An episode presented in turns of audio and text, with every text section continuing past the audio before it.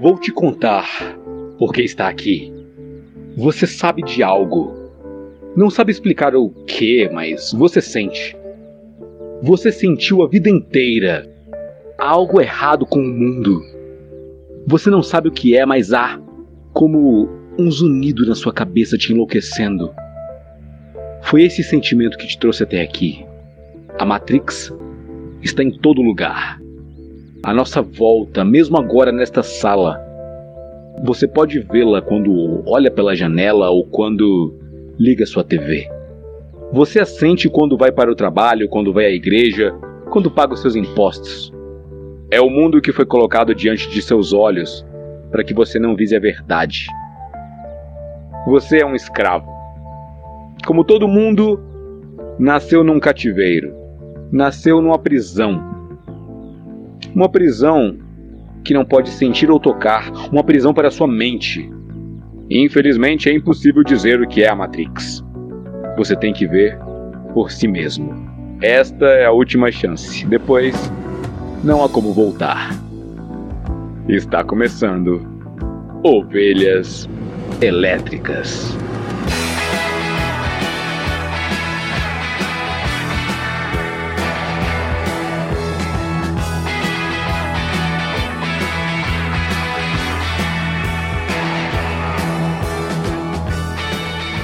Bem-vindos ao rebanho das ovelhas elétricas! Eu sou o Cacau Marques e aqui comigo, depois de um longo e merecido período de férias, está Erlan Tostes. E aí, Erlan, como é que foi esse momento de descanso entre 2018 e 2019? Grande Cacau, momento é de descanso só no papel, né? Porque na prática, férias é o momento a gente resolver aquilo que a gente não conseguiu durante o ano porque a gente trabalha. o trabalho sempre atrapalhando o nosso descanso cotidiano, né? Mas é isso aí. Ô, Erlan. Oi. Durante as nossas férias, recebemos aí muitos comentários, feedbacks, gente cobrando a gente nas redes sociais. Quando é que volta? Faz um episódio sobre o anime e tal. As coisas mais pedidas são animes, né? muita gente pedindo anime. Isso. É, ou então é, é só porque eu presto muita atenção nisso. Porque não é muito a minha área de expertise. Mas também muita gente falando que seria legal se a gente trouxesse convidados com mais frequência. Isso mesmo. E aí a gente falou: bom, não vamos apostar no desconhecido, vamos na verdade trazer gente de casa. E hoje nós não estamos só nós dois, nós trouxemos um especialista. Hoje a gente vai ficar aqui só ouvindo. Isso, né? isso. Vai ser como se a gente tivesse dado play no Spotify e tá ouvindo aqui o episódio. Um discurso do nosso querido Marcelo Nakassi. Bem-vindo, Marcelo, ao nosso rebanho aqui, do qual você já faz parte. Cacau, Irlan, saudade de vocês, saudade do povo também. E cara, eu tô com tanta preguiça, tanta coisa nessas férias que eu vou repetir o Irlan. Eu vou, vou fazer uma citação do Irlan, né? Tudo que ele disse é, serve para mim também. Mas você chegou a tirar férias? Você não chegou a tirar férias da, do trabalho? Bom, é, para começar que eu saí dele, né? Então eu tenho. eu não sei se é exatamente férias, né? Mas ah, é verdade. O, o, os estudos deram umas férias também, né? Só o que não deu férias foi os frilas, os trabalhos. É, então. Não, era disso que eu tava falando mesmo, que eu imaginei que você tivesse aí. Mas é muito bom estarmos nós três aqui de novo, juntos. E a gente tem recado? Cara, recado é da Feliz 2019, né? Feliz 2019 para todo mundo. Espero que vocês tenham um, bom ano e que se não tiverem um bom ano, que tenham força e coragem para enfrentá-lo. Nossos recados usuais são as nossas redes sociais, né? Que são o Twitter, Ovelhas Elétrica, o Facebook, Ovelhas Elétricas, acho que é tudo plural, eu não me lembro. E o Instagram, que é Ovelhas Underline Elétricas, isso aí. Você pode ouvir esse podcast no Spotify, que nós estamos lá, além dos agregadores de feed, além do site do Bibotalk E você pode também ouvir a nossa playlist no Spotify que a gente tem lá. Tudo isso estará linkado aqui, além do link para você participar do nosso grupo no Telegram. No Telegram, no Telegram, do jeito que você preferir. É o nosso grupo lá dos ouvintes elétricos que sempre está trazendo aí coisas interessantes e onde você pode ter um spoilerzinho do próximo episódio. Vocês gravaram coisas aí durante esse período que a gente ficou fora? Bom, eu e o Erlan gravamos um fora, um fora do Éden. Olha aí o. Ah, é verdade. Então qual é o episódio do Fora do Éden que vocês gravaram? Eu não lembro o número, mas foi sobre. É... Retrospectiva? Não, foi o de Lendas Urbanas. Ah, é. Eu, eu gravei esse e o do Retrospectivas. O do Lendas Urbanas é Não Ouça ao Contrário, esse podcast. É o, é o uh, 60, que é o Retrospectiva, e o 58, que eu gravei com o Nakasa também, fora do Eden 58. O 58 de Lendas Urbanas, isso. Cacau e eu gravamos também um, né? Gravamos um Pupilas. Não saiu ainda, né? Esse aí. Ixi, vai ser spoiler, então deixa quieto. É. Esse aí que a gente gravou junto, eu tô olhando aqui, não saiu ainda. Saiu um que eu gravei sobre 1984, que é o Pupilas número 129. Pupilas em Brasa número 129. E o Pupilas em Brasa número 127, que eu também gravei, olha, que ficou próximo do outro. Que foi sobre Creed, nocauteando a ansiedade. Então tá aí. Que você tava sentindo falta de ovelhas elétricas, toma ovelhas elétricas na sua cara. Aqui e em outros lugares da podosfera.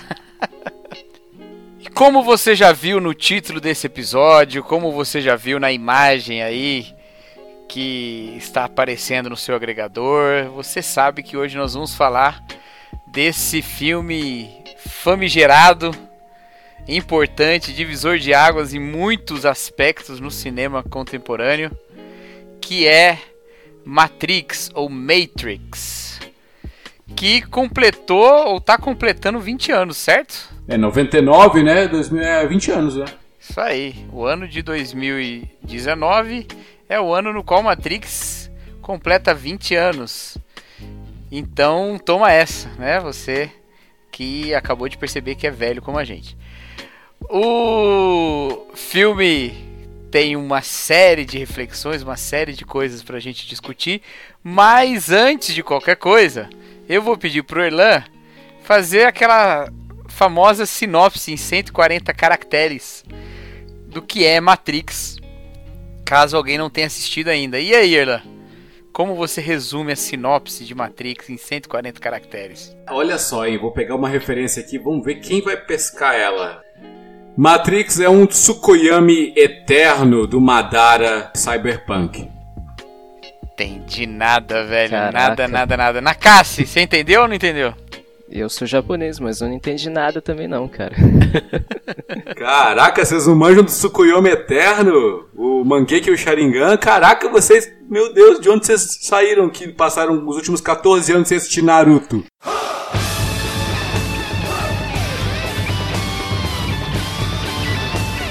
É, se você tá falando de Sharingan, acho que é coisa de Naruto mesmo, cara. Agora, eu não entendo nada de Naruto, não. Não, é porque o. o assim, spoiler, né? É, pra quem não viu Naruto. É porque o, o, Madara, ele coloca todo mundo num genjutsu eterno, onde todo mundo fica sonhando. Pra acabar com as guerras, ele, ele bota todo mundo sonhando eternamente, mas tá todo mundo encasulado, né? E é esse o grande plano dele, né? Com a árvore de chakra. Enfim, cara, vocês não viram o Naruto, que absurdo. Enfim, é isso aí. Matrix é isso. A galera lá no Tsukuyomi Eterno. É, cara, eu não. Eu, eu só entendi a parte do Geijutsu aí. Eu não entendi nada. Vamos dizer que assim, você. Aliás, é o que? É Geijutsu? É isso? Genjutsu, ah. cara, são tipos de disciplinas de chakra, né? Tem o Ninjutsu, Taijutsu e Genjutsu. Pô, galera, cadê o Ovelha sobre Naruto?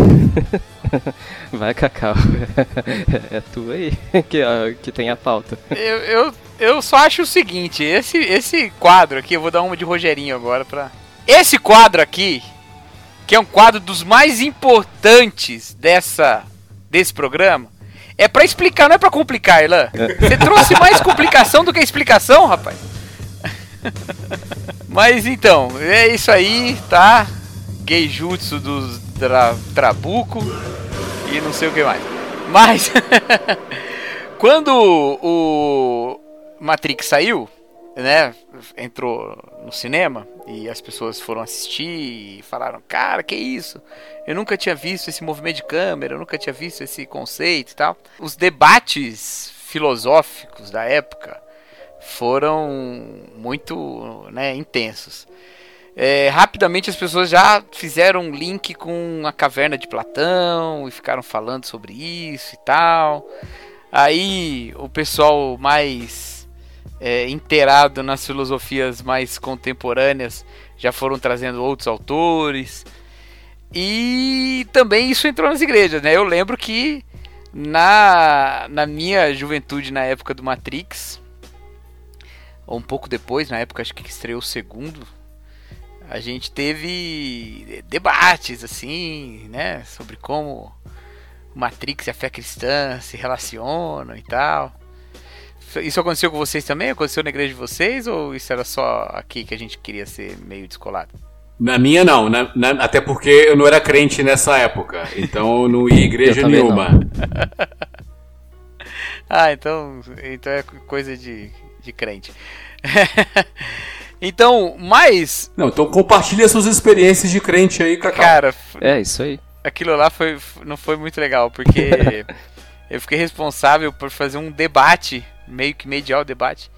E, e já naquela época eu não gostava muito do negócio de você ficar procurando assim simbologia muito, sabe? É, eu fazia isso de vez em quando, mas não era muito a minha, minha praia. Ah, isso aqui é Jesus, ah, isso aqui é não sei quem. Assim.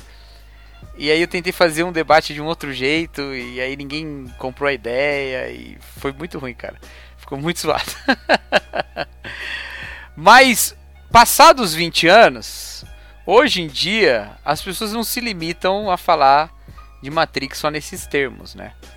É, é, Matrix trouxe uma leitura popular aí, uma série de discussões a respeito da própria natureza da realidade, né? Que não estava limitado só aquele filme, mas outros filmes da mesma época e de épocas depois e talvez alguns até antes estavam é, trazendo esse, essa discussão aí. É, e aí nós trouxemos aqui para falar conosco o Marcelo, porque o Marcelo é o nosso especialista em bodrilhar, né, Marcelo? O cara que vai agora aqui dizer, afinal de contas, Matrix leu direito Baudrillard, não leu. Aquele. A, aquela. Aquele momento que aparece os simulacros e simulações no. Simulacro e simulação no filme é uma menção suficiente ou tem mais ali? Fala pra gente aí, explica esse filme pra gente, Marcelo. Bom, é, vamos lá. Primeiro que eu estou tentando ser especialista em Baudrillard. Aí tem uma diferença, né, entre ser e, e, e, não ser ainda, né? Entre ser e estar tentando ser. Eis a questão, né? É, exatamente, eis a questão. É, mas é assim, eu acho que antes de entrar em Baudrillard, cara, eu acho que é, é meio importante também a gente dizer, voltar um pouco aquele, para, a, aquela questão que você, Cacau, falou no começo, é, de que Matrix ele teve várias, é, assim, é, muitas pessoas sentiram realmente a influência de Matrix na, nas questões filosóficas, né, gerando muitos debates através desses anos, né. Eu acho assim que isso deve muito, né, primeiro que Matrix ele é uma salada assim entre é, entre aspas, né, mas uma salada boa, né, de vários conceitos que a gente que a gente tem durante o filme, né, que são conceitos filosóficos, conceitos é, sociológicos, né, questões religiosas como o budismo, como o próprio cristianismo em si, né, e, e ele foi ele foi unido, né, com uma cola estética bastante agradável, né, para a época, né, o, o assim o, o espírito da época, né. Então, assim, as pessoas estavam maravilhadas com os efeitos especiais de Matrix, né? Os efeitos especiais do Bullet Time, assim, nossa, o, o, o, Bullet Time que foi uma revolução, que foi copiado inúmeras vezes depois, né? É, e os efeitos práticos também, né? O sucesso desse filme também, né? Ele se tornou é, devido a essas formas fáceis que a gente tem de associações, né? Junto com esses modelos de Hollywood. Mas assim, é, esse conceito de Matrix, de se, se libertar de alguma coisa, cara, ele é, é, ele se associou bastante com um pensamento que é, é, é, popular entre as pessoas, que é o conceito de ideologia. Mas assim, eu não falo de um conceito de ideologia de, um, é, de uma forma mais acadêmica. É, eu falo de um conceito de ideologia mais no sentido popular como uma falsa consciência. A gente consegue associar Matrix com, com absolutamente com acho que quase tudo que a gente tem. Por exemplo, quando você falou de igreja, né? É, Há um tempo atrás eu vi um grupo no Telegram que uh, o slogan do grupo, do grupo era um grupo de, é um grupo de desigrejados e o slogan dele é saia da Matrix. Tudo que as pessoas sentem assim é, como ideológico no sentido delas, como uma coisa que aliena, como uma coisa que traz uma falsa consciência, uma falsa visão de mundo em que elas estão presas dentro de uma ignorância é, é, me parece que esse conceito de Matrix se encaixa bastante nesses sentidos, sabe? Por isso que eu acho que tudo ficou muito popular. Qualquer coisa que as pessoas diziam, assim, era como se a pessoa, ah, eu saí da ignorância, eu saí da Matrix, entendeu? É, eu, eu não sigo mais essa ideologia, digamos assim, eu saí da Matrix e agora eu vejo tudo. É, então, é, eu queria saber a opinião de vocês, né, primeiro, sobre esse sobre esse aspecto, né? Esse aspecto de, da associação que as pessoas fizeram com Matrix e em relação a, a essa questão ideológica como falsa consciência. Essa questão é muito legal, né? Cara, eu tô muito feliz de ter trazido o Marcelo porque conteúdo não, não falta, né, cara? O cara tá falando com propriedade. Essa relação entre o real, o falso, o que é simulado e o que não é, que Matrix traz, essa tensão que existe sobre a realidade, a irrealidade, a simulação. É, é muito interessante porque uh, a gente enxerga na sociedade níveis de simulação. Né? Nível de simulação em redes sociais, em comportamentos sociais, em protocolos sociais. É, inclusive a palavra social já é por si uma simulação, né? A simulação do coletivo. Toda negação de indivíduo gera uma falsidade, uma máscara. Não existe coletivo homogêneo, né? Então, a sociedade brasileira faz tal coisa. Não existe sociedade brasileira. Existem vários indivíduos que formam uma massa, né? Isso no nível sociológico, né? No nível mais mais abstrato, a gente tem a questão das redes sociais os avatares que a gente cria para representar aquilo que a gente quer, ou pelo menos aquela pessoa que a gente quer ser. E assim, existem vários níveis que a gente pode conversar em, em várias camadas. O que o Marcelo falou eu acho muito real. Dá para aplicar os conceitos de Matrix em qualquer situação social, né? qualquer situação da vida. E cabe aqui, na verdade, antes de eu passar para o Cacau, uma grande pergunta balizadora a gente vai falar Matrix ou Matrix? Excelente pergunta. Vamos falar Matrix então? Vai já definir? eu apoio, cara. Eu, eu falei por muito tempo Matrix. Então pronto, Matrix. Então, mas a, a, a, essa questão da, da falsa consciência que o Marcelo colocou e essas relações que a gente faz com, com tudo, né? É um pouco também, acho que do caminhar do pensamento no século XX, né?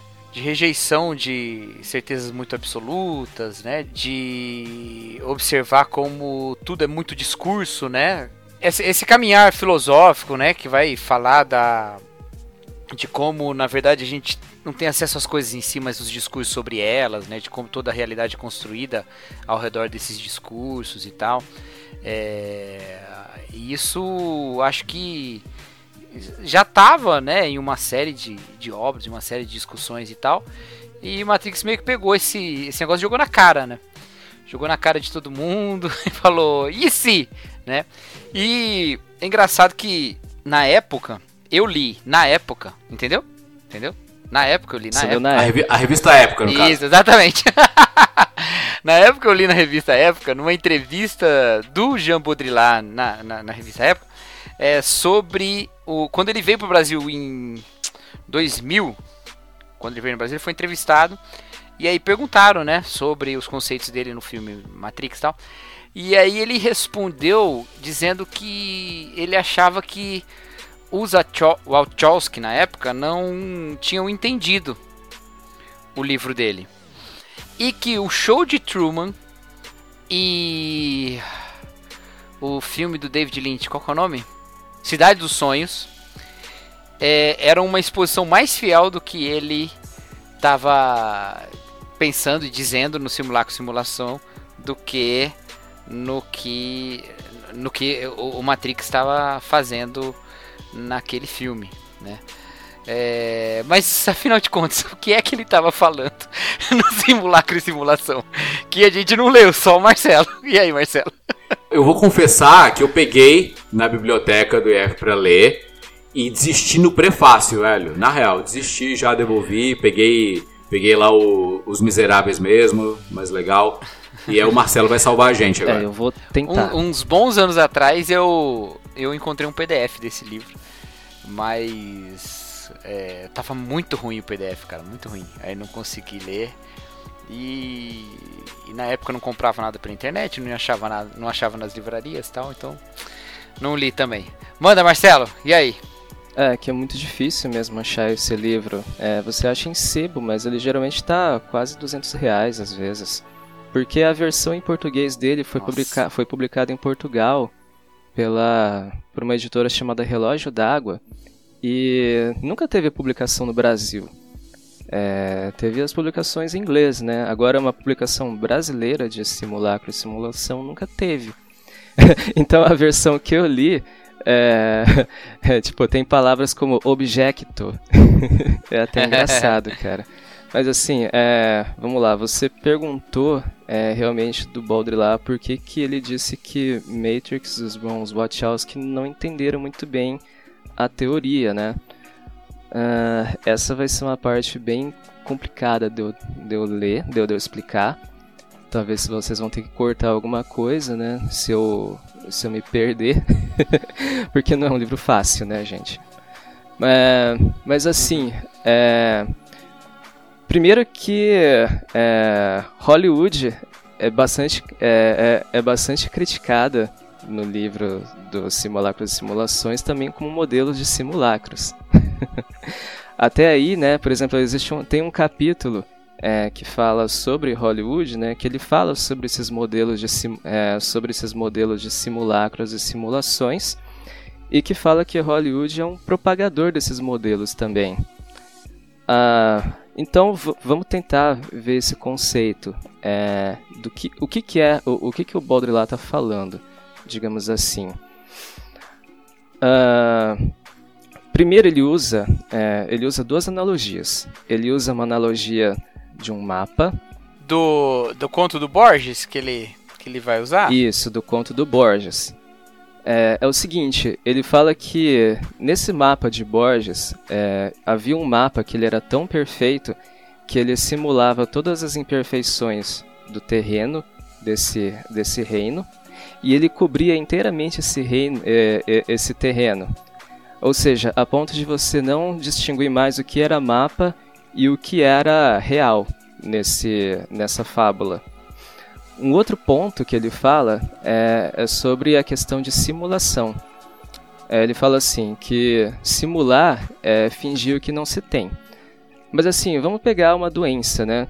É, se você, por exemplo, Cacau, você já tentou simular uma doença para você não ir à escola? Cara, eu sou uma pessoa muito verdadeira, né? Nunca ia fazer um negócio desse, por favor. Mas enfim, se você simular uma doença, digamos assim que você simula uma doença de uma forma completamente perfeita, você simula, vamos simular uma febre. Então a pessoa vai ter uma febre alta, vai ter as consequências dessa febre alta, tudo simulação, tá? Ou a pessoa está simulando uma catapora, ele simula as brotorrejas que aparecem na catapora, etc. Até aí, a gente vai ver que essa simulação está tão perfeita que a gente vai perguntar, e aí, o doente ele tá doente ou ele não tá doente mesmo? Imagina se ele, por exemplo, simular a própria morte, uma simulação tão perfeita que ele morre realmente. e aí, é uma simulação ou é uma simulação? Essa simulação foi real ou essa simulação não é real? O que pega na teoria do Baudrillard é essa junção, é essa falta de diferença entre o que é simulação e o que é real. Então, de certa forma, quando você tem em Matrix divisões muito claras sobre o que é real no filme e o que não é real no filme, essa é a parte que o, o, o Baudrillard falou que eles não entenderam muito bem essa questão, do, essa questão da realidade e da, e da simulação que ele fala no que, ele fala no livro Simulacro Simulação. Tudo bem até aí? Entendi, cara. Cara, você, você é um baita de um professor, velho. que bom. Cara, porque é o seguinte, não só entendi, como agora eu entendi por que, que Cidade dos Sonhos entendeu melhor isso. E porque Show de Truman também, né? E Show de Truman também. É, é que eu nunca tinha entendido Cidade dos Sonhos até agora. porque tem uma cena de Cidade dos Sonhos que tem uma mulher tocando um. Uma mulher cantando ela dá uma nota bem alta, assim, aí ela cai.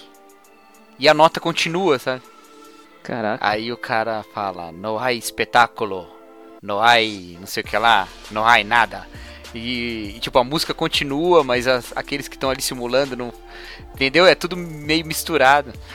Ah, Saquei. Legal, cara. E aí, nesse sentido, o Matrix de fato não, não entendeu, né? Porque é bem distinto lá o que é simulação e o que é, o que é realidade. Isso. Mas aí, é, deixa eu tentar, deixa eu tentar continuar sobre a teoria, porque é uma coisa bastante interessante a teoria do Baudrillard, e eu espero, eu espero não explodir a cabeça de ninguém aqui, cara. too late, too late.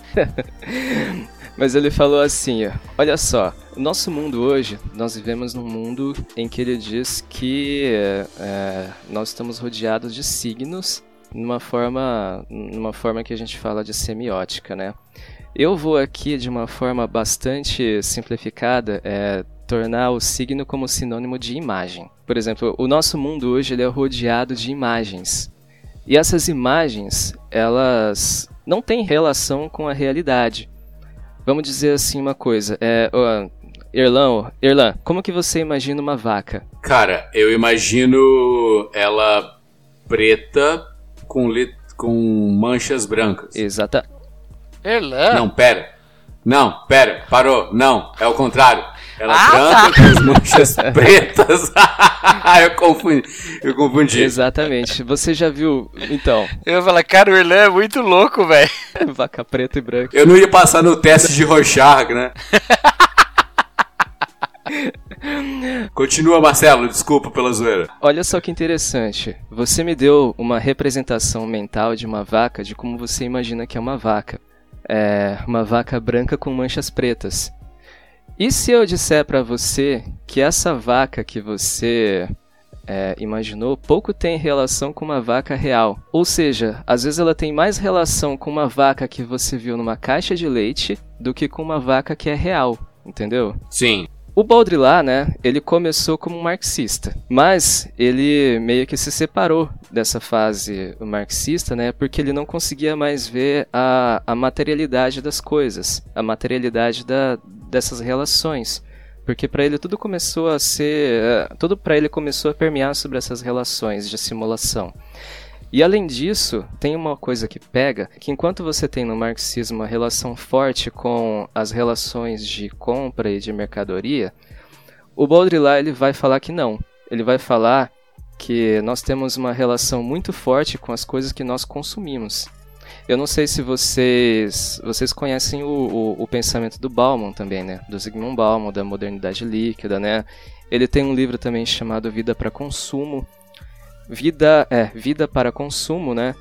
Em que ele fala que nós, é, as nossas relações hoje são todas permeadas através das nossas relações de consumo, não das nossas relações com o que é a matéria. Então é assim, você tem o Tinder, você é um produto hoje, né? Você é uma mercadoria nesse Tinder.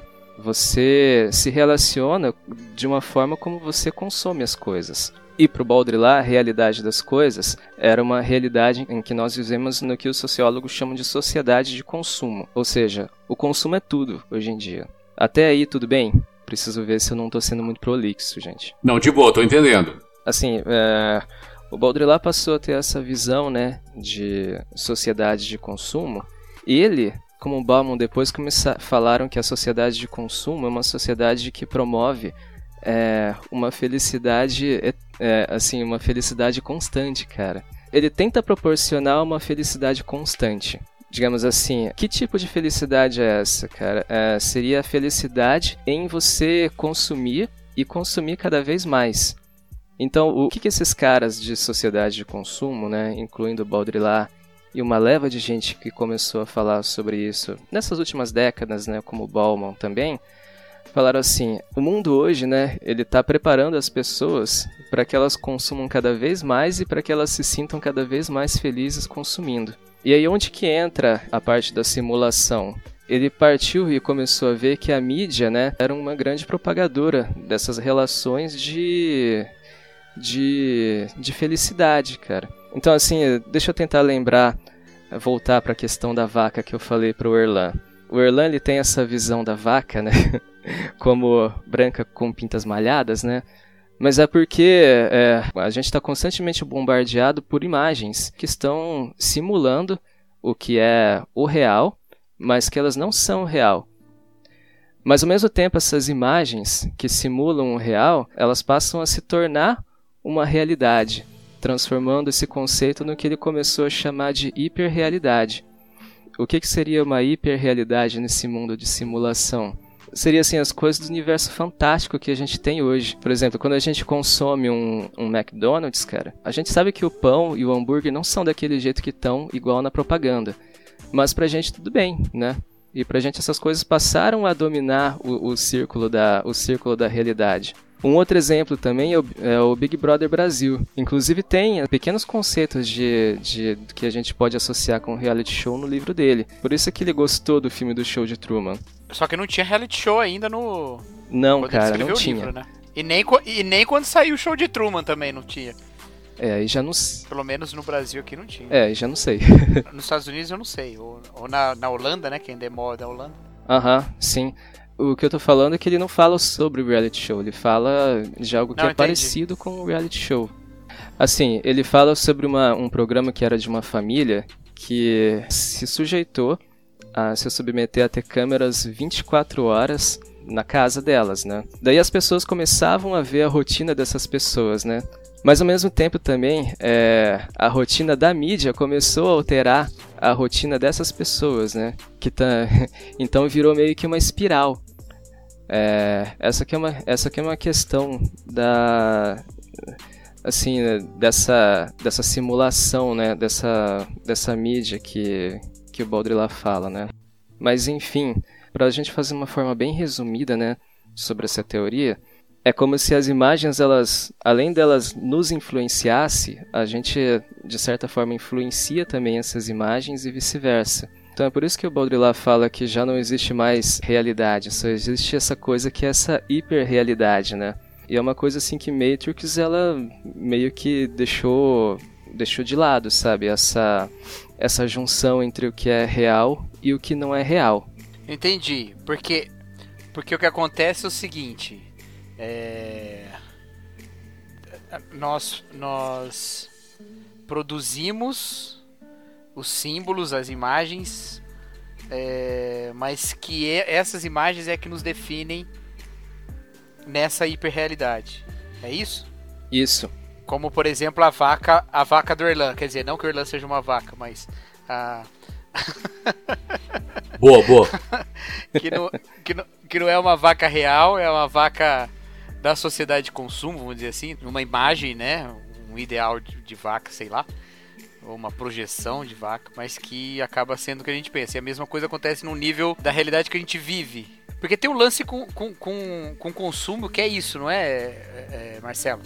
Da mesma maneira que nós produzimos ou atribuímos significado para uma marca, para um tênis, para uma corrente política, para um monte dessas coisas, a gente usa essas coisas para definir também quem nós somos, né?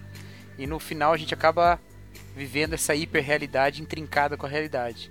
Faz sentido isso que eu falei ou eu não entendi nada do que o Baudrillard falou? Faz bastante sentido, Cacau. Você devia ser professor, inclusive.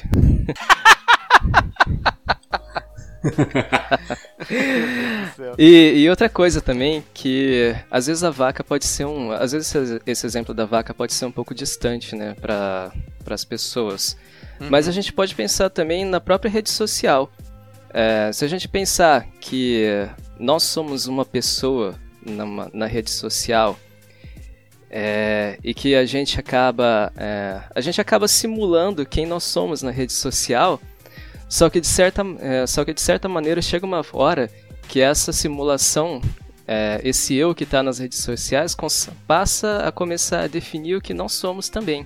Eu acho que está um pouco mais fácil de entender nessa questão. É, eu acho que do, do, do, ponto de vista mesmo da, da orientação política, por exemplo, não daria para fazer um, um empréstimo aí, né, uma interpretação, porque a gente está o tempo todo se definindo a respeito das coisas na, na internet ao mesmo tempo que essas coisas todas acabam nos definindo nas nossas opiniões, nas nossas decisões. Por exemplo, grande parte do que é ser de direita, por exemplo, é o que é dito sobre o que é ser de direita. E o que é dito sobre o que é ser de direita define como quem é de direita age, ou pensa, ou, ou vota. Ou... Mas onde é que está essa direita real? Nós criamos essas esses conceitos, a gente atribui, a gente bota esses símbolos, a gente é, é, joga isso na, na rede social e cria-se discussões e tal, e a gente vai adequando também as nossas os nossos pensamentos, as nossas atitudes a respeito ou a partir dessas coisas que no final nós é mesmo que criamos, né? Nós criamos uma ficção e vivemos a partir dela. É assim, o que a gente tem, cara, é é que a questão das narrativas, elas, elas começam a ser muito mais importantes do que são os fatos de verdade. É, por exemplo, você tem um. Se você tiver, por exemplo. É, bom, se você tiver um governo, por exemplo, de esquerda, né? E você tem é, uma oposição de direita, a oposição de direita vai começar a criar narrativas em cima de um governo de esquerda e vice-versa, né? Certo. E muitas vezes essas narrativas elas passam a elas passam a importar muito mais do que o que significa realmente uma esquerda ou uma direita. Porque essas narrativas começam uh, essas narrativas começam a influenciar os signos que nós temos na sociedade, as imagens que nós temos do que é direita do que é esquerda. Então, é, então isso que é um modelo de simulacro. Porque ela é uma narrativa que simula o que é uma realidade, mas que ao mesmo tempo ela não deixa de ser realidade. Esse que é o, esse que é o, o, o, ponto o ponto nevrálgico assim da, da estrutura né do Baudrillard e, e nisso Baudrillard é um pós é um, é um pós-modernista de carteirinha né mesmo ele dizendo que não mas assim, essas questões de narrativa passam a ser tão mais importantes do que a realidade que os conceitos de verdade passam a não, a não valer mais nada nessas narrativas. Mas aí ele coloca isso como um dado, ele coloca isso como uma. A relação dele com essa verdade que não tem importância nenhuma, né? É ele desafia a ideia da verdade ou ele simplesmente diz que as coisas são assim e pronto? Ele meio que é, lamenta assim, isso. Entendo, é, a gente pode dizer que ele lamenta, assim, porque ele é um. É, ele, ele periga um pouco com o niilismo, cara. Apesar dele não ser não ser nesse sentido nesse sentido estrito o, de um O Beccari né? falou que o Baudrillard é niilista, cara. ah, mas cada um pode ter a narrativa que quiser. É. Não, mas ele falou meio assim, tipo, não sei se foi ele ou se foi o Ivan, mas os dois concordaram, isso eu me lembro bem. Falaram assim, pra mim ele é um niilista, mesmo que ele diga que não é, entendeu? e aí o outro é, realmente. é, dizem que uma das características de uma pessoa, de um, de um filósofo pós-moderno, é ele negar que ele é pós-moderno, é, né? Então. então se ele é alguma coisa, ele nega que ele é aquilo. Mas assim, é que eu não, não dá para resumir uma teoria inteira, né? num, num episódio só, né? Ainda mais porque o episódio de hoje era sobre Matrix, né? Ah, a gente e, vai chegar lá, a gente assim... vai chegar lá, fica tranquilo, fica tranquilo. É, eu acabei jogando um pouco de um balde d'água, né? Porque a teoria de Baudrillard se desviou um pouco de Matrix, né? Nesse sentido, Matrix tem muito mais do que significa ideologia num sentido mais marxista do que no sentido pós-estruturalista ou, ou pós-moderno, né? Porque se você pensar assim, a, a Matrix é como a ideologia, como parte da superestrutura que é definida pelas relações da, da infraestrutura, que seriam as relações mesmo de, de exploração ali das máquinas em cima dos seres humanos, entendeu? Então, a, aquela, aquele visual todo do, uhum. do, programa de computador lá enfiado na cabeça das pessoas, aquilo lá é a ideologia que prende que prende as pessoas como essa falsa consciência que você falou, né? E, e faz com que elas sirvam um propósito de exploração. Uhum. E então acaba sendo muito mais mais próximo do conceito de infraestrutura e superestrutura do Marx do que de um conceito do Baudrillard, eu acho. Então, e aí que tá, né? Se a pessoa fizer uma leitura é, rápida e superficial da teoria de, de simulacros e simulações, ela vai acabar caindo nessa, nessa falsa conclusão da teoria de Baudrillard de que de que, pare, de que parece que ele fala de que existe uma existe uma, uma ilusão que esconde uma realidade mas é, meio, que como eu, meio que como eu mencionei, né, na teoria dele não é bem assim. Na teoria dele é que não existe realmente nem, reali não existe nem realmente realidade, cara. É, tudo, que tudo que existe hoje é uma simulação e que o que existe é só hiperrealidade. Então não existe uma uhum. realidade escondida é, atrás. A, a, o negócio do mapa lá, né? Tomou o império e, e o interessante é que no, conto do Borges o império cai, né? E sobra só o mapa. Não sei se no livro ele chega a mencionar isso. Não é, não é nem um conto, na verdade, é um parágrafo praticamente do Borges. Mas cria-se o mapa. Ele, era, era uma sociedade que tinha. Era especialista em cartografia. Eles criavam todos os mapas muito detalhados. Do, do modo que o mapa de uma província era do tamanho de uma cidade, o mapa do império era do tamanho de uma província. Aí resolveram ser ainda mais. É, ainda mais. É, perfeccionistas e fizeram um mapa do Império que era do tamanho do Império. E aí não se distinguia o Império do mapa. E aí o Império caiu e só ficou o mapa. Ele termina assim a história. É, então, e aí fica uma reflexão. Quando o Império cai e só, e só fica um mapa, esse mapa não vira o próprio Império? É, é essa que é, a, é, é esse uhum. que é o uhum. X da, do ponto. Exatamente. No caso do Borges, parece que não. Parece que só ficou o mapa lá, mas é porque ele não estava ele não tava traduzindo o conceito do Baudrillard, que seria impossível, né? que ele escreveu uns 40 anos antes, não ia dar. Seria né? Mas o Baudrillard que pegou essa ideia e falou, ó, né, fez esse adendo aí que o, o, o Borges não chegou a, a fazer, né? Mas de fato, né, na, e na nossa realidade é só você, você é um cara, você é um cara pós-moderno, pós-estruturalista, né, Nakassi? Você é, você vai fazer uma campanha aí pelo resgate do real pós-modernismo ou da real pós-modernidade dentro das igrejas, porque todo mundo fala que pós-modernidade é o demônio em pessoa. Então, então como você vê essa questão é, é, hoje, assim, você acha que é uma explicação boa da realidade? Você acha que ajuda a gente a entender o mundo de hoje? É, eu, penso assim, que é, é, essa teoria, né, cara, ela, ela ajuda a gente a compreender como que nós somos bastante influenciados é, através do universo das imagens, através do universo dos signos, né, é, e como nós temos uma sociedade hoje bastante consumista, né, é, não só, né, e não só essa visão pós-moderna do Baudrillard, como do Bauman também, né, que, que ela ajuda né, a, gente a, a gente a descobrir certas coisas né, sobre nós mesmos, né, é, certas coisas sobre o que, define, o, o que nos define também. Né.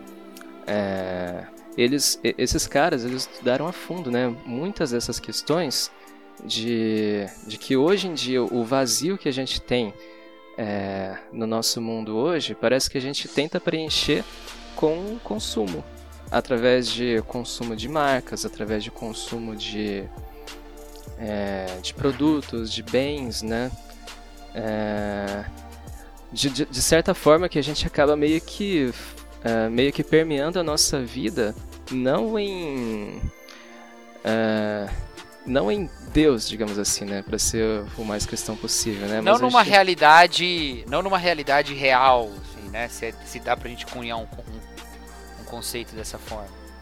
É, é, digamos assim, né? Mas assim, a gente acaba permeando. É que você gente... tá trazendo Deus porque a gente é crente aqui e tal, mas o Baudrillard não ia trazer Deus hora nenhuma. não, de forma alguma. não, de, de, de, forma alguma, né? Mas eu trago, né? Eu trago é, Deus. Exatamente. Mas eu Ainda, assim... pelo menos. Né? Ô, oh, tô brincando, tô brincando.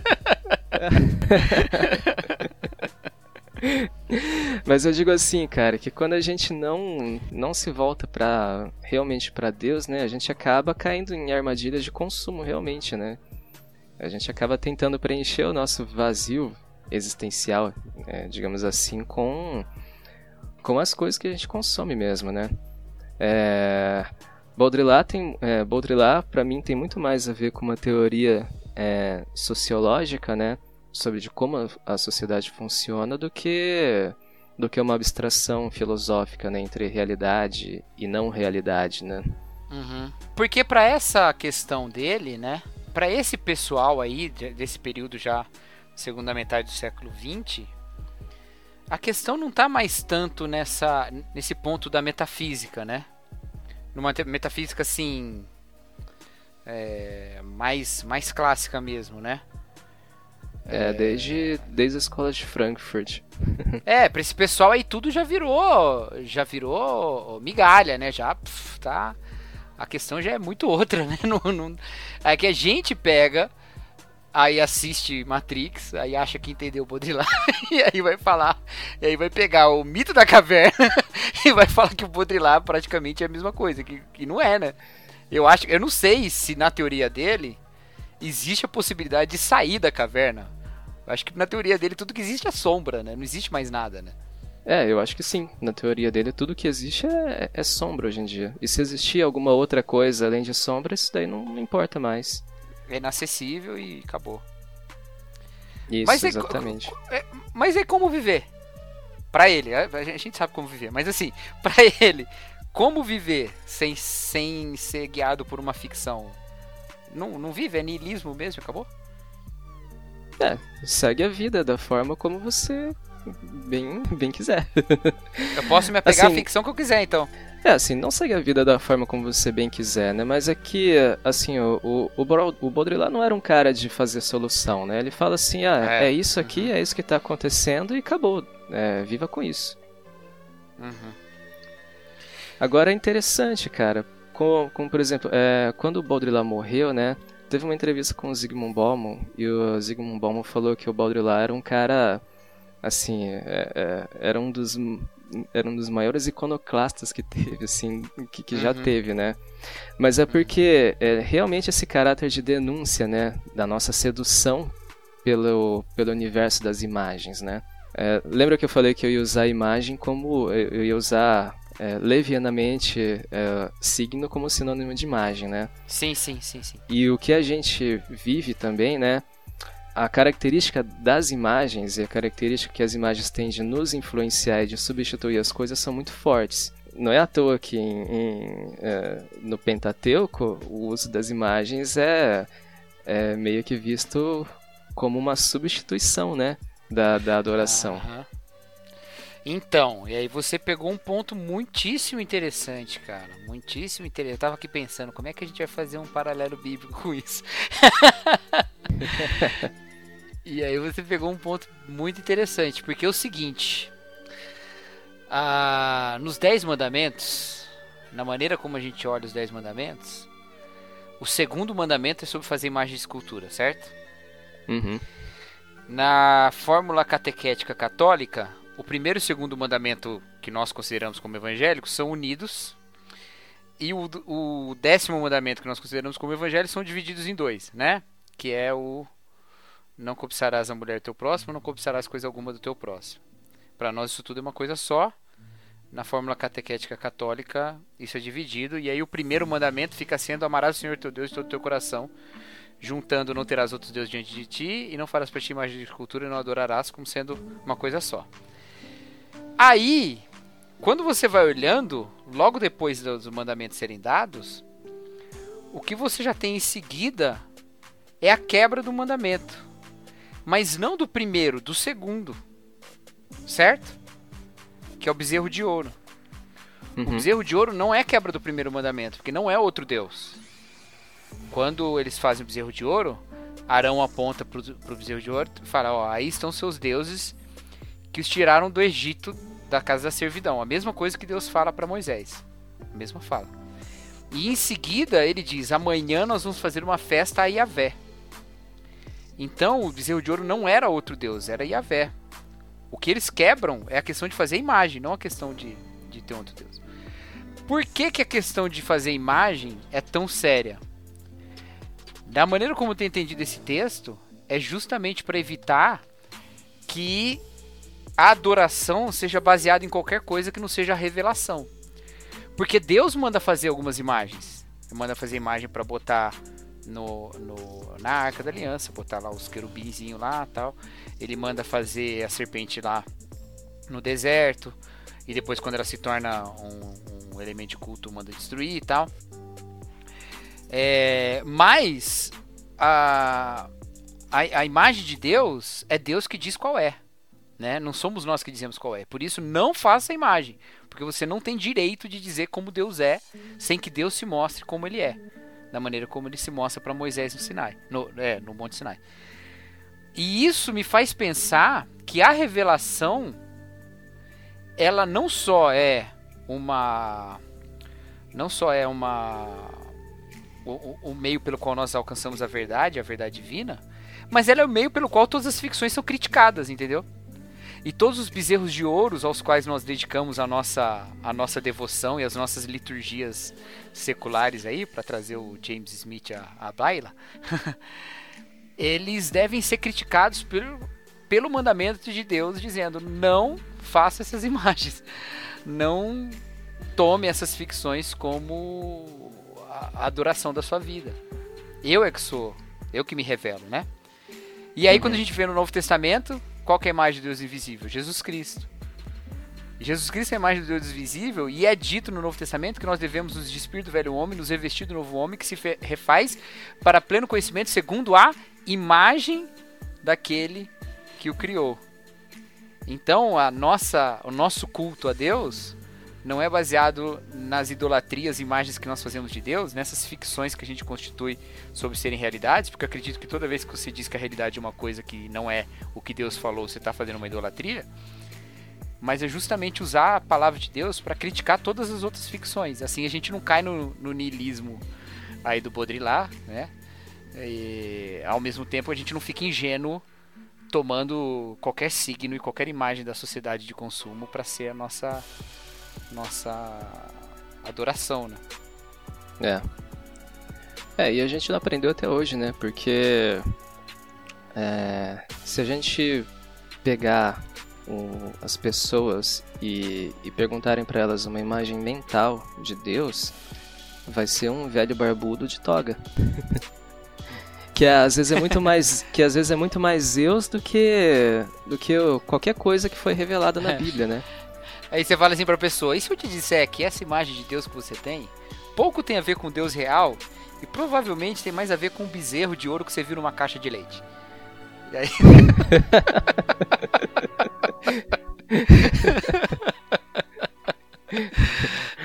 Deus é preto com manchas brancas, né?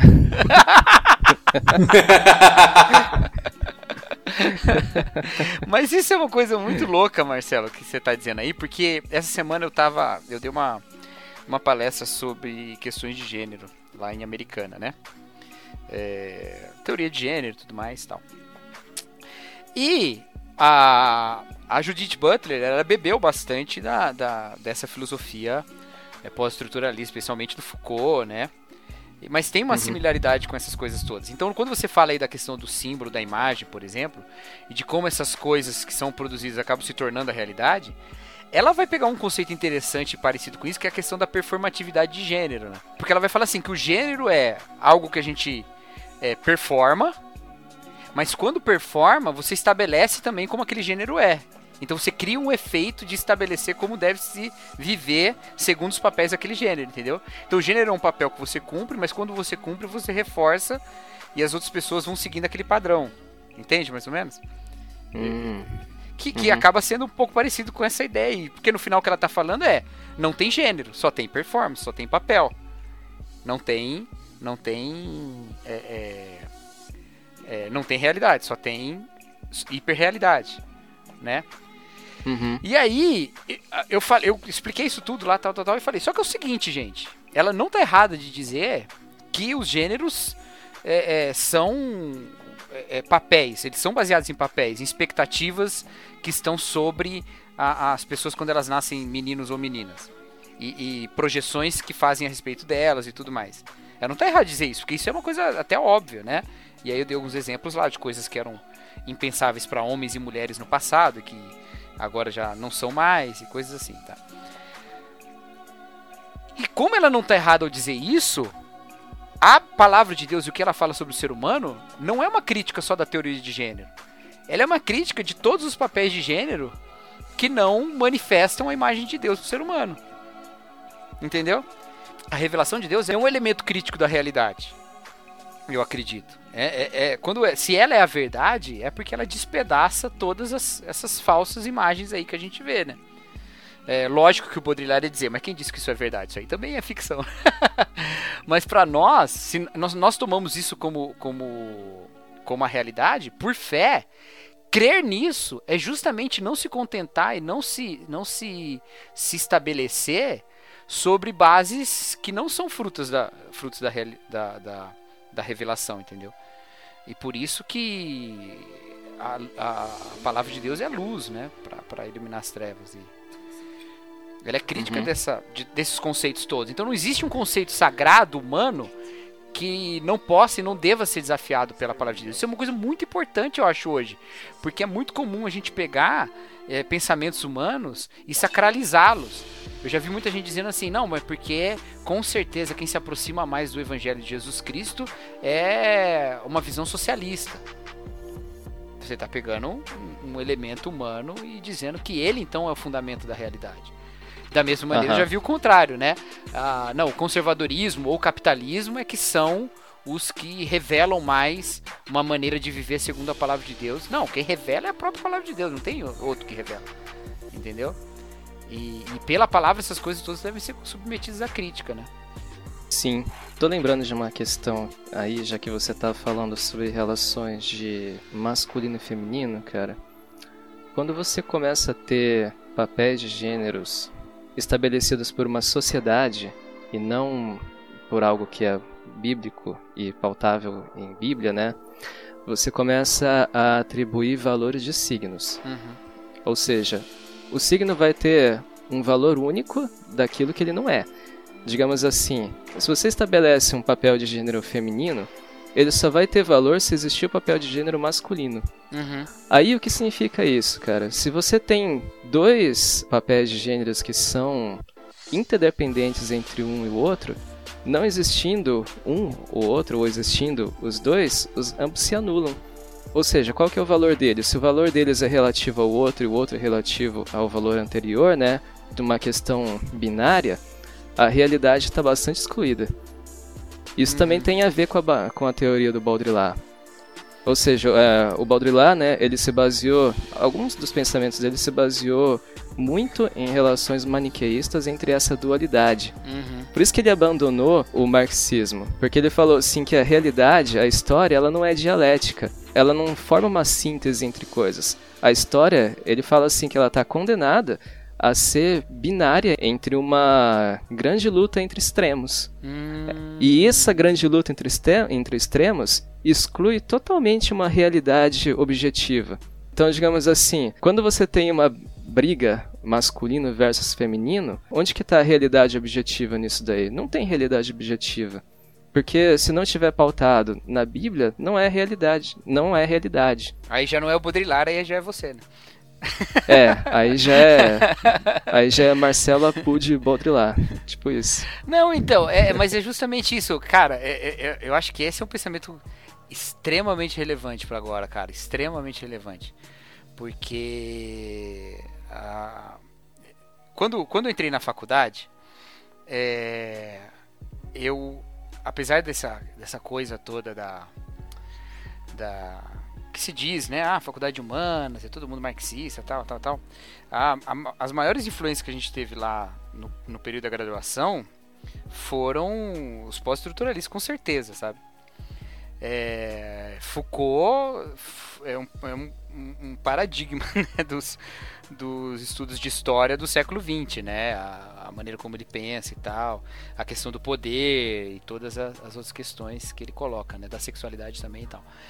É, e, e isso era uma coisa que eu sentia muito, assim, lá.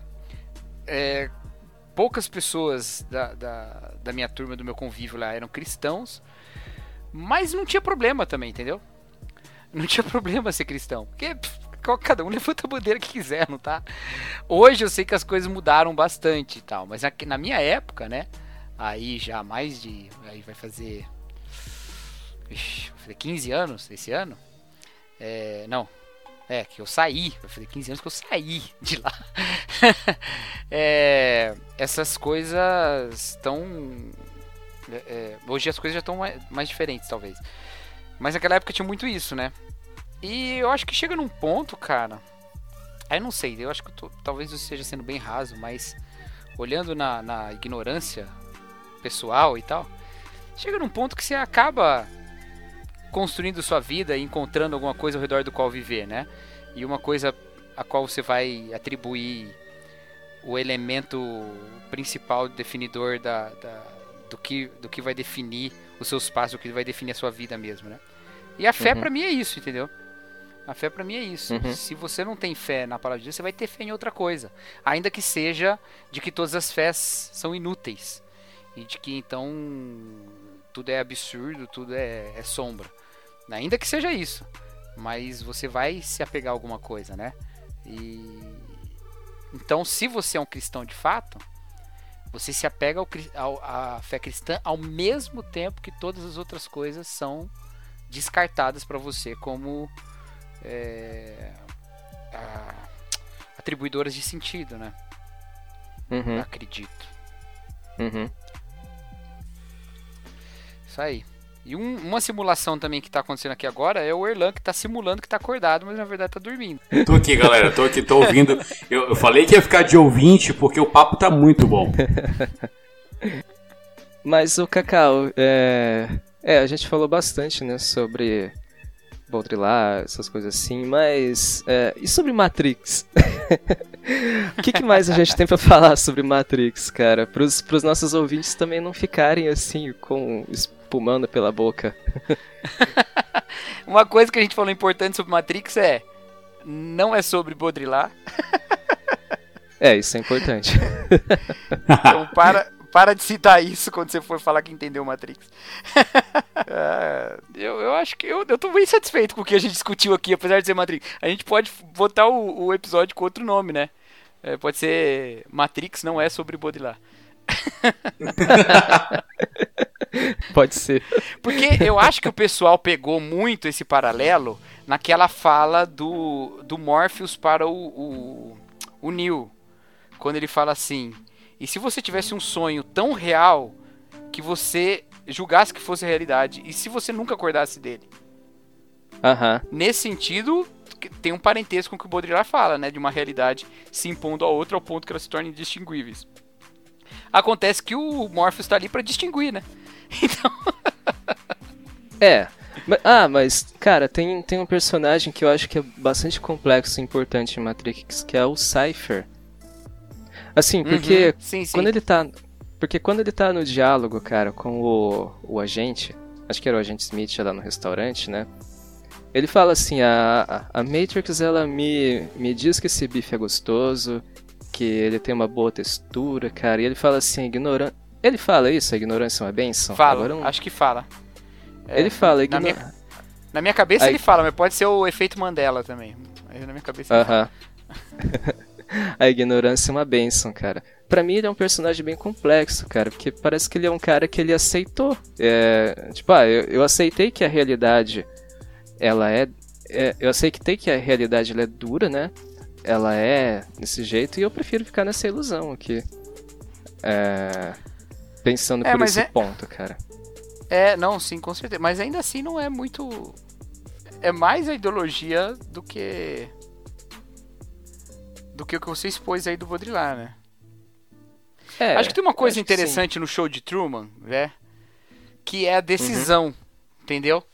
A decisão sobre o que eu vou fazer com a, a descoberta sobre essas coisas. Aham. Por quê? Aí agora vai spoiler de show de Truman, hein? Ixi, agora. Hum, Pula, pula aí uns spoiler. 5 minutos se você não assistiu. Se você não assistiu o show de Truman, pula aí uns 5 minutos, porque eu vou falar do final, do final, do final. quando ele tá lá diante da porta, quando ele tá diante da porta, você já pensou nisso? Que a decisão que o, que o diretor dá a ele não faz nenhum sentido. Porque a ideia do programa é justamente filmar um cara que não sabe que tá sendo, tá sendo filmado, né? Uhum. Então ali deixa de ser, passa a ter toda a influência do fato de que ele sabe que está sendo filmado na vida dele, né? Sim. Vai ter tu- tudo isso. Ainda assim põe a escolha pra ele. Por quê? Porque aquela é a realidade que ele conhece, aquilo é a realidade. Você vai se apegar a isso ou não vai? Eu acho que o fato dele sair da porta é a hora que também a gente sai, talvez, do livro do, do. Mas, é... Não, a- não é estranho pra gente a tentação a tentação de se de se apegar a essa realidade que foi construída pra nós como uma simulação, mas que é a realidade que a gente tem e pronto, né? Uhum. Entendeu? Ele não tá saindo dali pra um, uma outra coisa como ali. Ele tá deixando a realidade que ele conhece. Bom, não sei, Sim. né? É, assim, pra mim, para mim Show de Truman tem bastante a ver com o gnosticismo também. e agora, agora eu tenho É, é que eu acho que o show quê, de cara. Truman, o show de Truman acaba tendo também uma coisa que não tem de jeito nenhum no Matrix, né? Agora já não tem mais spoiler, se você voltou, seja bem-vindo. Nós estamos falando de show de Truman, mas não vamos falar do desfecho. o show de Truman tem um negócio que não tem no Matrix, que é a a questão do merchandising, lembra? Tempo Ia ser todo, muito louco tá- se tivesse merchandising Isso é uma Matrix. parada. É, isso é uma parada que acho que, que deve ter feito o Baudrillard ficar muito mais feliz. Porque é uma crítica muito mais. que tem muito mais a ver com o que ele falou do que o, que o Matrix, né? Que não tem. Não tem esse- essa questão, né? Lembra lá quando a mulher fala assim: Nossa, vamos comer esse cereal, ele é maravilhoso. Ele fala: Com quem você tá falando? é muito bom, cara. Muito bom. Porque é o mundo de fora invadindo, né, o mundo de dentro. Isso que é, isso que é muito Exato, louco. é. É muito maluco. Agora em Matrix não tem muito bem isso. É. Agora em Matrix tem um diálogo interessante também, cara. É. O. Quando eles vão comer aquela gororoba esquisita, né? Acho que o Mouse ele vai falar, ele chega ele fala que. Ah, isso aqui tem. É, se você fechar os olhos, isso aqui tem gosto de frango, né? Uhum, uhum. Aí ele fala assim, mas você nunca comeu um frango na sua vida. Aí como é que. Como é, que, É. como é que você sabe qual é o gosto de frango? Aí ele fala assim, será que a máquina também não sabe o gosto de frango, por isso que ela não tem gosto de nada? Porque ele é nascido em Zion, né? Ele nunca, ele nunca esteve na Matrix, né? Ah, não, o Mouse. O mouse, o mouse. Como é que o Mouse nunca. Ah, ele nunca comeu um frango porque era simulação, né? É, é verdade. Não, nenhum deles comeu frango. É, nenhum deles comeu frango, de fato. Ninguém Caramba. deles sabe qual é o gosto de frango. Então se, se você colocar que o frango tem gosto de, sei lá, batata, vai ser a mesma coisa pra eles. Mas você nunca comeu batata também, Nakasi? Você vive aqui nessa simulação. É, aí já entra o Elon Musk, né? É. Fala, Fala, Erlan. Erlan. Então, é, uma coisa que precisa ser dita é que antes de Matrix, a gente tem Animatrix. E conta a Antes história não, no de meio. como... Ah, tá, tá, tá. É prequel, né? Tá, tá, tá. É, prequel. É, é um prequel. Muito legal. É, porque assim, a gente passa a entender como esses eventos passaram a, a tomar lugar daquela realidade. é algo bem parecido com o que está acontecendo hoje aqui, né? Com a construção de robôs autoconscientes, com inteligência artificial tal. E aí, de repente, esses robôs se rebelam. E ocorre uma guerra entre humanos e máquinas. Aí vai rolar uma trégua tal, os humanos enganam as máquinas. Eles destroem a fonte de energia das máquinas, que é o céu, né, o sol. Uhum. Eles bloquearam né, o, o, o sol com umas nuvens lá, umas paradas eletromagnéticas lá nas nuvens, que impede a energia solar, que era a bateria da, que era a fonte da bateria das máquinas. E então as máquinas descobrem um modo de absorver a energia elétrica nos seres humanos, das sinapses dos seres humanos. E aí é onde tudo é iniciado, onde o filme começa anos depois já disso. Lá no terceiro filme, no terceiro... Peraí, peraí, peraí, peraí, a gente tinha combinado que não ia trazer o terceiro filme pra essa discussão. Tá. não, brincadeira, pode Não, falar. pode falar. falar. É porque, caramba. não, é porque eu, vou- eu vou- falar só ampassão, uma coisa que o arquiteto pode falar, fala. tô Eu acho que brincando, no segundo brincando. filme. Ele fala que na primeira versão da Matrix era um mundo totalmente perfeito, e to- todo mundo feliz e realizado. Uhum. E foi um grande desastre. Uhum. E é importante que haja caos, é importante que haja desordem, porque faz parte da Conflito, né? natureza humana, né? A falta faz parte do conjunto de, de atribuições é, humanas, né? A gente tem que sentir falta de alguma coisa, tem que estar inquieto por alguma coisa, né? Tem que estar incomodado. Aí já é uma visão mais Schopenhaueriana, né? É, mas eu queria falar tudo isso, na verdade, só para entrar no ponto do frango. Porque a máquina conhecia frango. Antes do Matrix, as pessoas né, cultivavam frango, existia o conceito de frango. Plantavam e quando frango. foi programado, é, em algum momento o pessoal pôde fazer aquela transliteração do, do, do sabor de frango para algo para algoritmo, saca? É, Aham. não, sim. Não, claro, sim, mas tipo claro. assim, também não importa pra eles, né? Ah, sim. Vai saber se Não, na é a mesma- passada as é. pessoas até.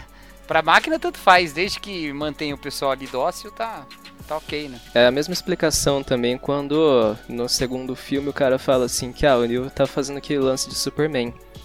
Aí as pessoas perguntaram, né, mas como eles conhecem o Superman? Ah, pô, porque já teve um mundo, né, ali atrás. Inclusive, Não, cara, e o Superman existe na. na Matrix. É, as pessoas que estão na Matrix, elas assistem filme, elas leem gibi. né? Sim. É, inclusive, você já parou pra pensar que todo mundo fala de da alegoria da caverna, etc, em, em Matrix, mas se você for parar pra pensar, existem algumas diferenças meio significativas na alegoria da caverna em Matrix. É, Hum, diga. é, sim, pra começar, cara, é... Pra bom, começar, é. o pessoal design é que vive em caverna, né? Porque é no, no esgoto. Pior que é, cara, porque assim, quando você vai ler é, lá na República de- do Platão, né, é livro 7, tá, Alegoria da Caverna, é, ele fala que as pessoas estão presas num mundo, né, que você só vê sombras e legal. Quando o cara sai da caverna, o sol cega os olhos da pessoa e queima a pele dele. Agora em Matrix não tem mais sol. Quer dizer, quando, você, quando o cara sai da Matrix não tem mais sol pra pessoa se queimar. É, e, e além disso, né, eu acho que uma parte mais significativa de diferença é que é uma analogia para explicar o mundo das sombras e o mundo ideal, né? Então, teoricamente, quando o cara saísse da Matrix, teoricamente aquele mundo deveria ser ideal. Mas não é um mundo ideal, cara, é um mundo cheio de guerra ali. As pessoas morrem, tem é, mas aí eu, tem eu robô gigante. que.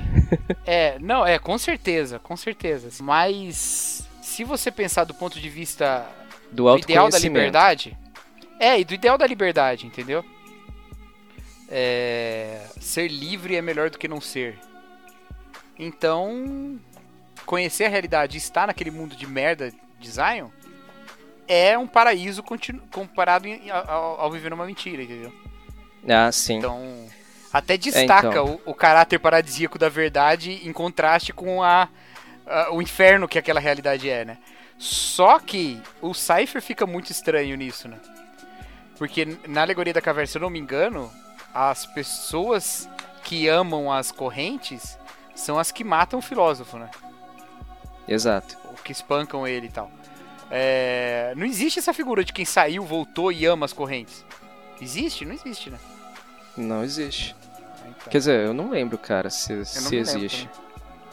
Mas assim, é, eu- o que eu sei é que a pessoa, a, quem saiu da caverna volta e tenta contar para as outras pessoas e as outras pessoas acham tão absurdo que elas hum, tentam matar a, a, a revelação, digamos assim, a pessoa revelada. É, o- E você já parou pra pensar também que em Matrix, é, assim, digamos assim, não existem só Ah, Quer dizer, só, existem Só uns- uma coisa, o, o, Ah. o, o Morpheus fala isso, né? Você tem que entender que as pessoas estão tão presas à Matrix que elas vão lutar a todo custo pra mantê-la. Ele fala isso. no Isso. treinamento do Neo, quando ele tá andando lá no meio da galera, ele olha aquela mulher de vermelho e tal. É, isso é transliteração pura. É, é por isso que as pessoas associam bastante, né? Agora, assim, o que eu, ao meu ver, o que eu entendo em, em Matrix, né, é que, refletindo aqui, me parece que existem, não dois mundos, mas três mundos, né, que é, é, digamos assim, é o mundo das sombras, ah, é o mundo real, né, que é o que é o que sobrou do mundo das ideias. E esse mundo das ideias, que não é mais acessível em Matrix, ele era o nosso mundo real, digamos assim, que foi tudo pro saco. É, então, é. hum, Deixa eu explicar. É, não, é que aí é, na- é tipo outra cabeça, né? É, sim, mas é, é que deixa eu explicar, cara, porque Vai, na. Quando você tem essa alegoria, né? Ela é pra dizer que o mundo que a gente vive aqui é uma cópia imperfeita do mundo das ideias, né? E que a pessoa quando vai sair, quando a pessoa vai sair da caverna, ela vai acessar esse mundo das ideias. Agora em Matrix a pessoa não acessa o mundo das ideias quando sai da Matrix, ela acessa um mundo que é depois do mundo das ideias. Porque as- é, o que sobrou são as sombras, tá certo? As cidades, etc, essas coisas assim. E as cidades não existem mais na realidade. Elas viraram, elas viraram um mundo ideal. Entende o que eu digo? Então, exatamente, por isso que tá de ponta cabeça. Né?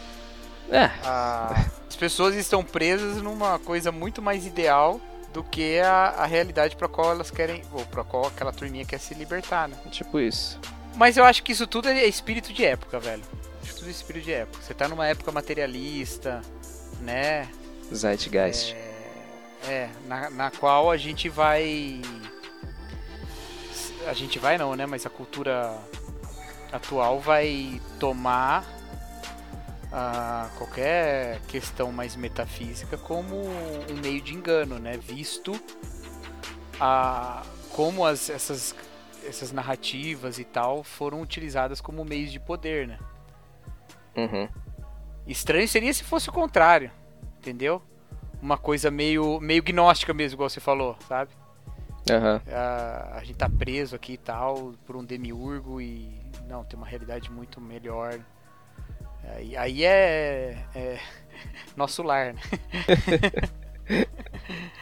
É, acho que por uma Oh. visão assim, mais, mais ateia mesmo, vamos colocar nesse, nesse termo.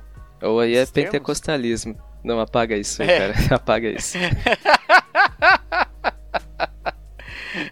Mas se a gente for colocar né, nesses termos de uma, uma visão mais ateia assim, é normal que as pessoas digam, cara, não se deixe enganar pelo conforto ou pela ilusão. O que, o que tem seu valor também, entendeu? De não deixar a gente também acomodado, né? Uhum. Que aí, que aí tem, tem essa questão também, porque a, a religião pode se tornar isso, a fé cristã pode se tornar isso, então, inclusive, né? Uhum. A fé cristã pode se tornar. ne- Nesse ponto eu vou ter que concordar com seus amigos desigrejados lá. A fé cristã pode se tornar uma Matrix, sim, uma Matrix, né? Ah, mas eu não disse que não. Porque as pessoas se, as pessoas se apegam muito a, a, uma, a uma escatologia futura e esquecem a questão da, da realizada que impõe um- uma ética diferente, né? E uma ética crítica da- do pecado e da injustiça, né? É. E, e aí, nisso elas ficam entorpecidas, esperando o, céu chegar, sabe? É, elas esquecem de viver aqui. Esse que é o problema. Exatamente, exatamente. E essa que é a visão. essa que é a Por visão isso mais que a gnóstica. revelação é crítica de tudo, inclusive da, da igreja. Inclusive da- das nossas reuniões e dos nossos cultos. É, A gente tem que olhar para a Bíblia e, e destruir ídolos, né? A partir da Escritura. Inclusive o ídolo do individualismo também. Inclusive, entendeu? Porque eu acho que, que o, o primeiro ícone que a, que a Bíblia destrói é a gente mesmo, né? E aí a gente, humilhado pela palavra de Deus, a gente passa a o tempo todo refazer as, a nossas, as nossas práticas, né? Para mais justiça. Né? Uhum. Nenhum leitor honesto da Bíblia deve terminar crendo que ele é um iluminado e os outros um cego. Ele deve cantar Amazing Grace, sabe? Eu tava cego, mas a graça se importou com um, traste, um trapo como eu, entendeu? É, isso não me traz orgulho, isso me traz gratidão, né? Uhum. Ou o cara canta aquela música, né? Que eu era um bêbado, vivia drogado.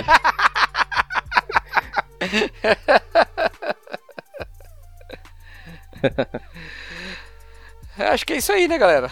Ou Falamos o suficiente ou... de Matrix para poder dar o título pro, pro episódio, né?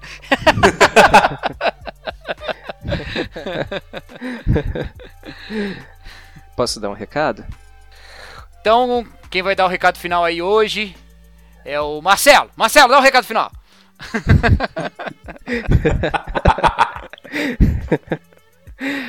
uh, muito obrigado, Cacauzinho. ah, é o seguinte, assim, eu só quero, só quero agradecer o convite de vocês, né? Mais uma vez. É, quero ressaltar a qualidade do podcast também. Gosto muito de, gostei muito de fazer o, o, o episódio. Já tô até pensando aqui em como que vai ser as artes, né? Tô entrando no mundo das imagens aqui, né? ah, daí eu quero pedir um, uma desculpa, né, pelo resumo tão breve, resumido do, da teoria do Baudrillard.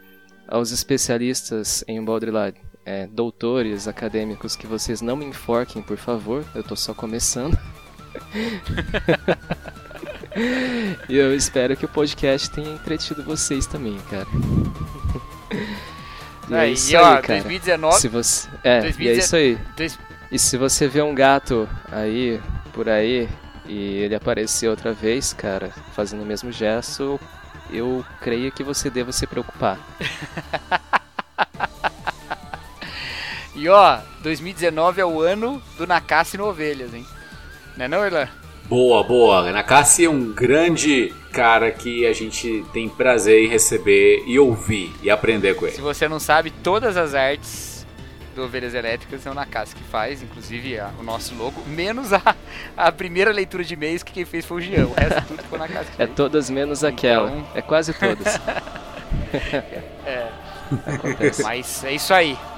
Muito legal, Nakassi valeu mesmo, cara. Esse episódio não poderia ter sido tão bom sem você, de jeito nenhum. Então, um abraço aí, galera. Um beijo para vocês e Ovelha está de volta. Até a próxima. Tchau. Alô, pessoal. Até a próxima.